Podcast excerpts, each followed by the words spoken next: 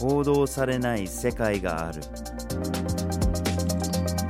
グローバルニュースビュー GNV ポッドキャストへようこそ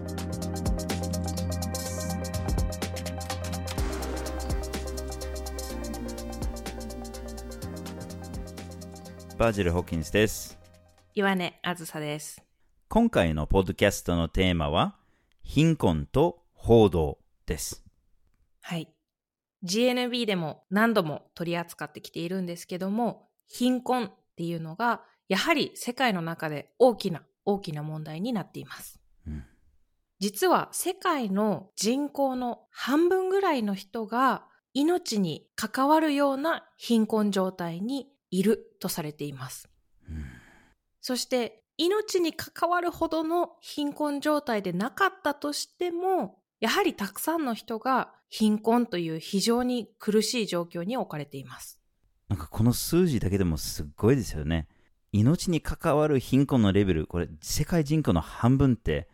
はい。なんか想像を絶するようなレベルだと思いますね。はい。っていうか、ひょっとしたら皆さんが持たれてるイメージとちょっと違うのかもしれないですよね。そこまでじゃないって思われる人がそれなりにいるような気がしますよね。うんで、それひょっとしたら報道のレベルと関わっているのかもしれません。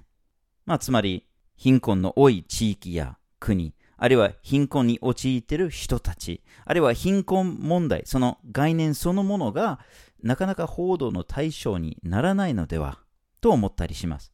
で、貧困率の多い地域や国があんまり報道されないっていうのは、これは因果関係があるのだろうかそれともただ偶然なのか別の要因があってそうなってるだけなのか貧困っていうものがどれほど報道に響いてるのか今日はそのテーマを取り上げたいと思いますはい。そこで、今回のポッドキャストでは、まずはじめに、これまでの GNB の調査についてお伝えして、二つ目に、貧困と報道の関係、そして最後に、偏りの背景という三つの視点からお送りします。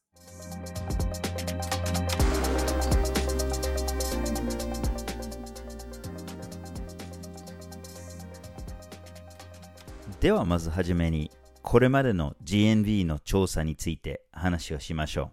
はい。やはり貧困について話をするとなると、そもそも貧困とは何なのだというところを考えていく必要があります。う、うん詳しいことはですね、91回目のポッドキャストで話をしていますし、GNB の中にも貧困に関する記事があるので、そちらをぜひ見たり聞いたりしていただきたいんですけども、簡単におさらいをしておくと、貧困について考えるときは、やはり収入のレベルというのが非常に重要になってきます。どれだけのお金を得て、そのお金をどのように使うことができるのかというのが非常に重要なんですけども、収入がある程度あったとしても、ニーズが満たされていないという状態も貧困として考えることができます。例えば、食べるものはかろうじてなんとか入手できるんだけども、住む場所が非常に良くない状態だであったり、健康に不安があるだったり、もしくは子供に十分な教育を受けさせることはできないであったり、こういったことも含めて貧困ということを考えていく必要があります。はい、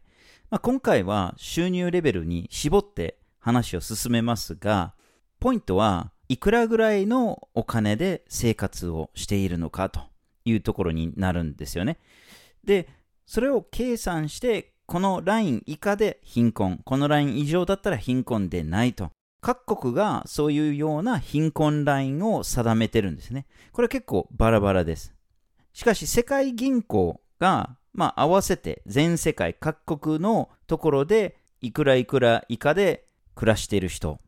このレベルが貧困。このレベルは貧困でないとか。そういうような貧困ラインも作っているんです。で、まあ、いくつかのラインを定めているんですけれども最も低いラインが極度の貧困っていう状態ですねこれ長年1日1.9ドル以下で暮らす状態が極度の貧困状態だとされてきたんですけれども、まあ、最近1日2.15ドルに見直されたんですけれども、まあ、細かいことを置いておいて、これ日本円に換算すると、まあ、1ヶ月で7000円くらい以下で暮らしてたら極度の貧困状態だというふうにされているんですね。で、これもちろん誰もがわかるように、1ヶ月7000円で生活ができるはずもなく、まあ、このラインは元から非常に非現実的なものだと批判されてきました。で、それに対して、もう少し現実的なライン、これエシカルな貧困ラインっていうふうに呼ばれています。はい。このエシカルっていう言葉、よく聞くようにはなってるんですけども、一応補足しておくと、倫理的な貧困ラインっていうことですよね。そうですね。で、どこが倫理的かって言いますと、まあ、これ冒頭にも言いましたように、生命にかかるもの。つまり、そのライン以上の収入があれば、命への危険はある程度抑えることができると、そういうような考えで作られたラインです。で、これが1日約7.4ドルに設定されていて、日本円に換算すれば2万2000円ぐらいのレベルです。それ以上があれば、とにかく命への危険がだいぶ減ってくると、そういうようなラインがあります。はい。そして今回のポッドキャストなんですけども、この貧困と報道というところの関係性を見ていきたいと考えています。これまでの GNB の調査で分かっていることというのが一つあって、それは貧困が多い地域の報道量が少ないということです。うん、これまで国際報道がそもそもが少ないっていうことは何度も何度も言ってきているんですけども、その少ない国際報道の中でも特にアフリカ地域、中南米地域、そして南アジア地域というのも報道が少ないんですね。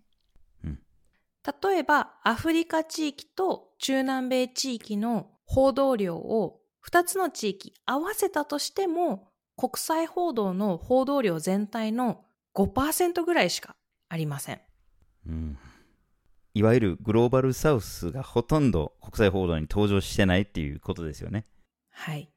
で、ただ、貧困率が高い地域に対する報道が少ないと言っても、因果関係があるのかっていうこともちょっと考えないといけないんですね。つまり、これらの地域が貧困率が高いから報道されないのか、それとも他の理由があるのか。例えば、アフリカとか中南米って日本から見たら物理的に遠いんですよね。で、だから、貧困だから報道されないんじゃなくて、遠いから報道されないんじゃないかと。あるいは、日本と中南米、日本とアフリカとの貿易量が少ないから、あるいは安全保障上の関係がそんなにないから、日本との関係が薄いと。で、日本との関係が薄いから報道されないんじゃないかと。貧困だからじゃなくて。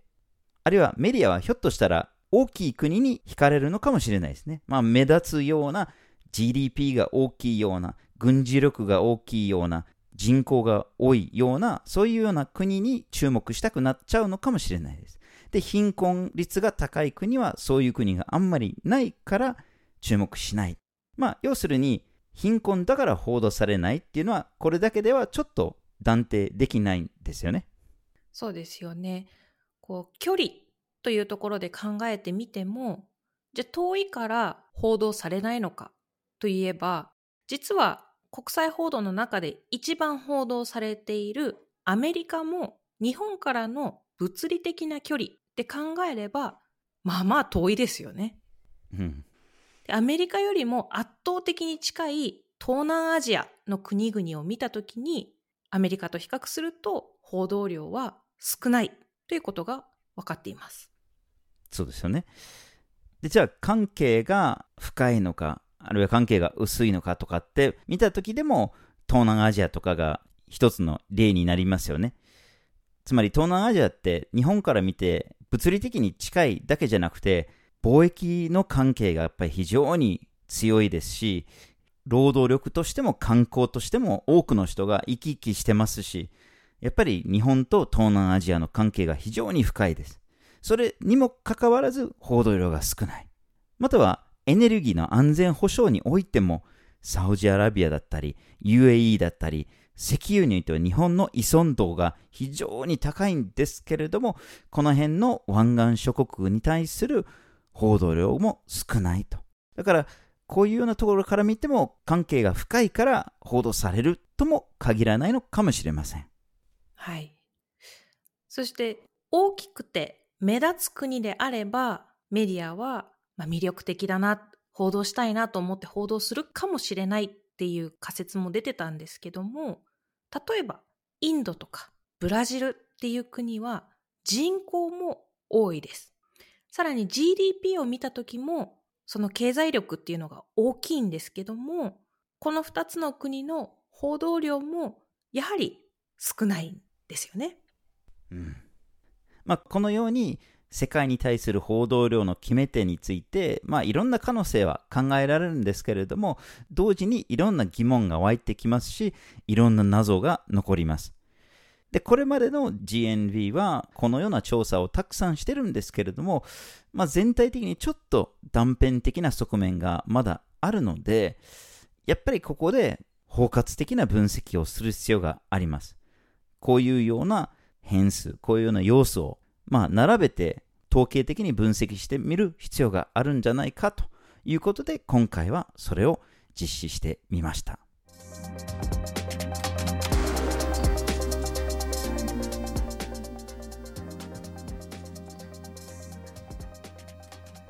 では続いて貧困と報道の関係について見ていきましょう。はい。まあ、これまでの話で、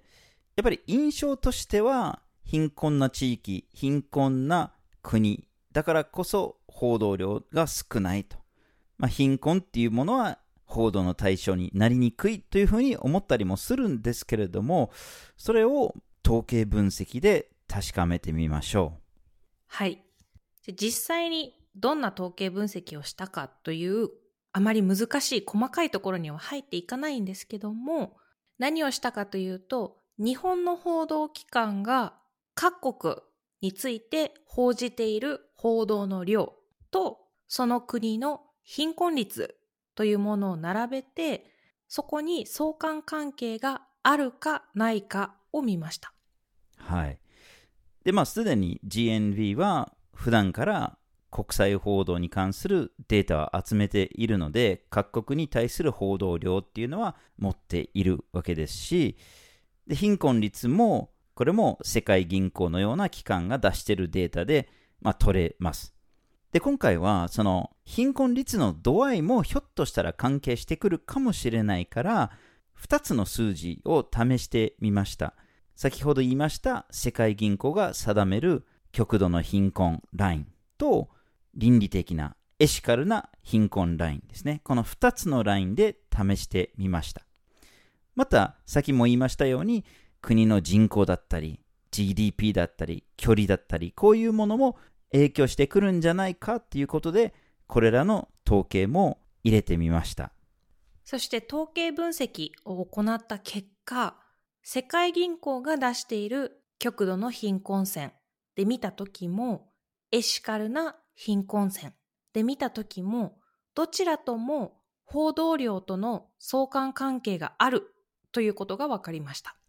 うん、これはつまり、貧困率が高くなれば報道量が減るという傾向が見えてきました。うん、で他の要素と報道量との相関関係が見つかったものもありました。人口と距離です。つまり人口が多い国ほど報道量が多いっていうことも分かりましたし、日本とその国との距離で見ると、その国が日本に近ければ近いほど報道量が多いと。こういうことが分かりました。つまり貧困の度合いと人口、そして日本からの距離、この3つの要素は報道量に響くということが分かりました。まあ、だからといって、ほら、遠いから報道されないんだろうっていうことにはならないんです。つまり、人口も関連します。距離も関連します。でも、その2つの影響を加味したとしても、貧困の度合いも報道量に影響しているっていうことが分かりました。先ほど GDP だったり日本との貿易量っていうのも報道量と関係があるのではないかという仮説をちょっと紹介したんですけども驚くべきことに GDP そして日本との貿易量は報道量との間に相関関係が見られませんでした。うん、これ本当にちょっと不思議というか同じような調査っていうのがいろんな国で行われているんですけども外国での調査を見てみると GDP だったり貿易っていう項目が報道量と関係してくるっていうことが言われています。なので今回の日本の報道機関を対象にした調査は外国での調査と比較するとちょっとイレギュラーというか異なる点が見られました。はい。まあひょっとしたら貧困、人口、距離以外の要因もどっかに隠れてるのかもしれないですね。この貿易量を邪魔したりとかっていうこともあるのかもしれないですね。で、ひょっとしたらこれは、例えばアメリカのメディアによる影響だったりするのかもしれないんですけれども、まだちょっとそこまで調査ができていないので、引き続きこの分析をして、国際報道量の決め手は何なのかっていうのは、まあ、突き止めたいなというふうに思います。まあ、こういうような結果を得られたからって言って、非常に強い因果関係があることが証明できたんだっていうことには必ずしもならなくて、まあ、貧困っていう概念自体が非常に複雑だし、まあ、GDP と貧困とか人口と貧困とかいろんなものが複雑に絡み合ってるっていうところもあるので、強く断言できるわけではないのかもしれませんが、まあでも明らかに何らかの形で貧困の度合いが報道量に影響してるっていうことが分かったんじゃないかなというふうに思います。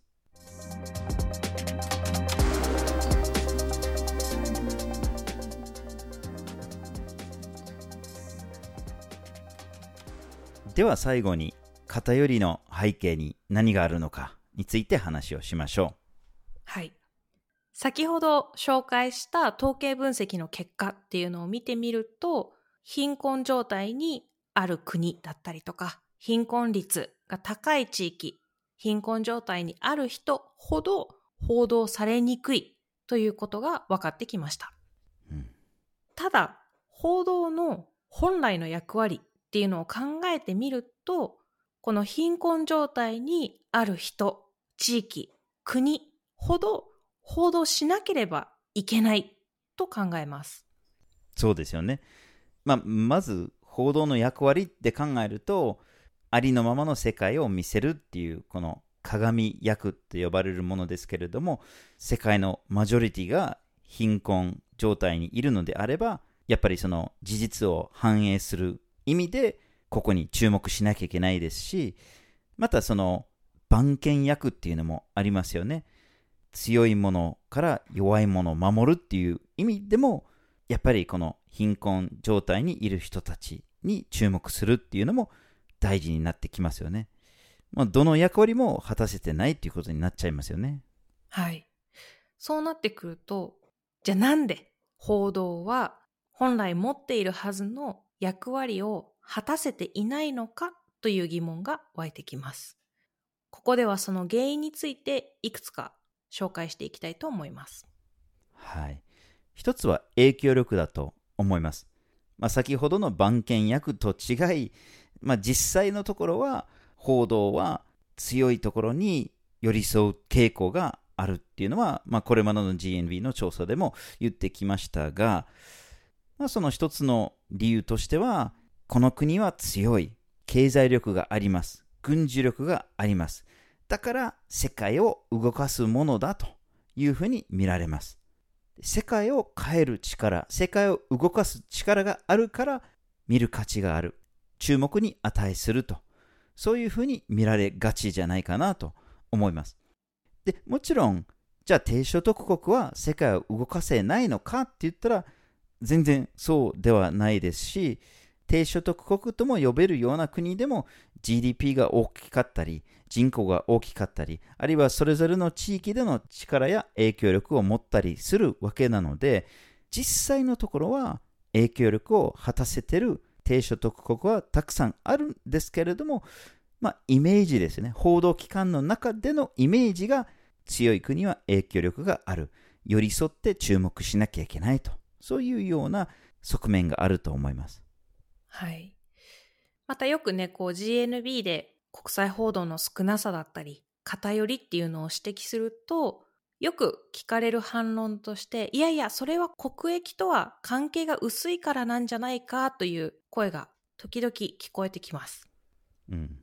じゃあその国益っていう面で考えたとしても、今回の統計分析の結果が示した GDP だったり、日本との貿易量と報道量の間に相関関係がないっていうことが説明がつかないんですよね。例えば GDP が大きな国っていうのは経済的な力も大きいと考えられますので、もしかしたらそういう理由から報道の対象になってもいいのかもしれないですし、日本との貿易量が多い国っていうのは、それだけ日本国内の経済との関係性を考えた時にも、やはり重要になるはずですよね。うんうん。でもならないんですね。そうなんですよね。そうなってくると、で日本の報道を読んでいる、見ている、聞いている人たちは、なかなか自分たちの生活と世界の関係っていうのが見えてこないんじゃないかなという疑問も湧いてきます。いや、本当にその通りですよね。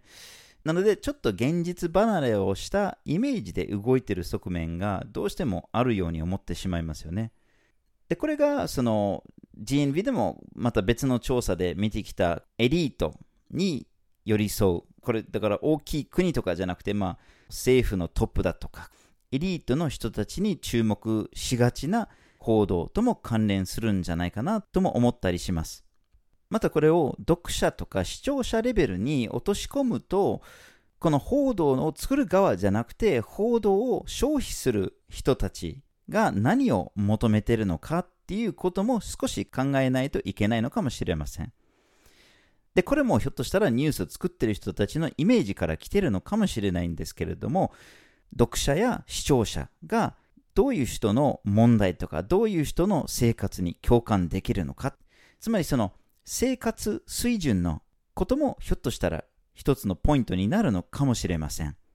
まあ、自分と同じような暮らしをそこそこの車に乗ってたり、アパートに住んだりとか、それと同じような生活をしてる人と、じゃあどこかの農村部の藁でできた家に住んでる人たちとどっちと共感できるのかってなると、ひょっとしたら前者なのかもしれないというふうに判断されることも考えられますよね。で、それもあって、ウクライナの紛争による被害者は大きく注目されて、大きな同情が報道の中で伝わってくるんだけれども、イエメンだったり、コンゴ民主共和国だったり、南スーダンだったり、そういうところでの紛争の被害者が注目に値しないっていうことになってしまう。そういうようなことも関連しているのかもしれません。はい。そしてそもそも報道を作る側の会社の仕組みなんかが低所得国だったり貧困地域を報道しにくいようになっているということも考えられます。うん、例えば各新聞社が世界のどこに支局を置いているのかというのがこれ各新聞社のホームページに行くとすぐ出てくる情報なんですけどもアメリカだったり東アジアだったりヨーロッパにはたくさんの支局があって、中南米やアフリカといった地域では、一つの支局で何十カ国もカバーしなければいけないような体制になっていたりもします。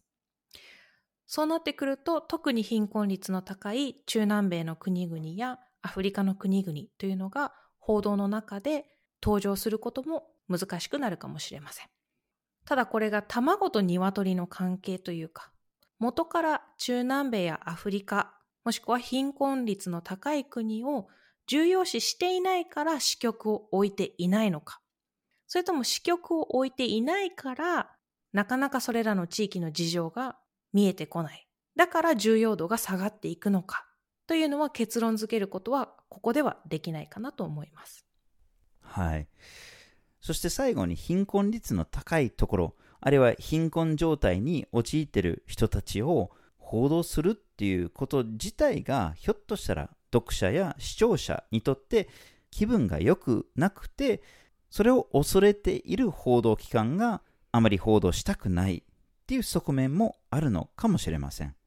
で、まあ、もちろんそれは純粋にここにいる人たちが苦しんでいます。そのスケールが大きくて、それを十分に対策を取ることが難しい。無力感が発生して、それはあまり気分が良くないという部分はあるのかもしれません。でもさらに言えば、なんでここまで貧困率が高いのかって探ってみると、その原因が日本などの高所得国につながってしまうからなのかもしれません。まあ、つまり GNV でもたびたび話をしてるんですけれども、世界の経済システムっていうのは極めてアンフェアな不公平なものになっていまして、まあ、高所得国に富が集まるような、で、低所得から富が抜けていくようなシステムになっているわけで、様々な意味でのアンフェアトレードが蔓延しているような世界で、あそこを見直さなきゃいけないんだっていう気づきになってしまえば、高所得国での読者、視聴者がまるで加害者かのように見えてくるから、それも気分良くないっていうことも考えられますね。はい。今回、報道量と貧困率というのを統計的に見てそこに関係性があるのかないのかというところを見てきたんですけども結果としては残念なことに貧困率が高ければ報道が減るということが分かってしまいました、うん、ただ冒頭でもお伝えしたように実は世界の半分の人が貧困によって引き起こされる様々な問題で寿命が短くなったり命を落としているっていうこの状態の中で、やはり世界の貧困から目を背けるっていうことはできないんですよね。特に今、SDGs っていうのが叫ばれてて、持続可能な開発が大事だよって言っている中で、SDGs の一番目のゴールは貧困をなくすですから、やはりそこから考えたとしても、世界の貧困状態っていうのをありのままで、まずは見つめて、そこから何をしていくべきなのかということを考え始める必要性があります。本当にそうですよね。そしてここで一つ言わなきゃいけないのが、じゃあ世界のマジョリティが貧困だから注目しなきゃってこう、なんかかわいそうな人たちを助けてあげなきゃっていう考え方も良くないんですよね。そもそも高所得国での豊かさっていうのは、これ実は低所得国での貧しさとも連動してますよね。低所得国の人たちが貧しいから高所得国の人たちが豊かだという側面がどうしても現実としてあります。うん、まあ、例えば我々がいろんなものの原料を非常に安い価格で入手できてるっていうことは我々が得していてでそれを作ってる人たちが困っているという状態ですしあるいは歴史的に見ても今多くの低所得国が苦しんでる気候変動の被害っていうのはあるんですけれども、それを作ってきたのが工業化を先に大きく進んだ高所得国ですよね。で、こうやって我々にも責任があるんだよっていうところももちろんあるんだけれども、でも逆に貧困がある地域で発生する様々な問題がありますよね。で、そういった問題がそこだけで発生して、そこからこぼれないっていうことにもなりませんよね。やがて高所得国にも響く問題がたくさんあります。貧困は本当に他人事じゃありません。貧困のある地域、国、貧困状態にいる人たちを見ようとしないこの現状、本当にこのままでいいのでしょうか？今回のポッドキャストは、貧困と報道というテーマでお送りしました。まずはじめに、これまでの GNB の調査についてお伝えして、その次に貧困と報道の関係、そして偏りの背景という3つの視点からお送りしました。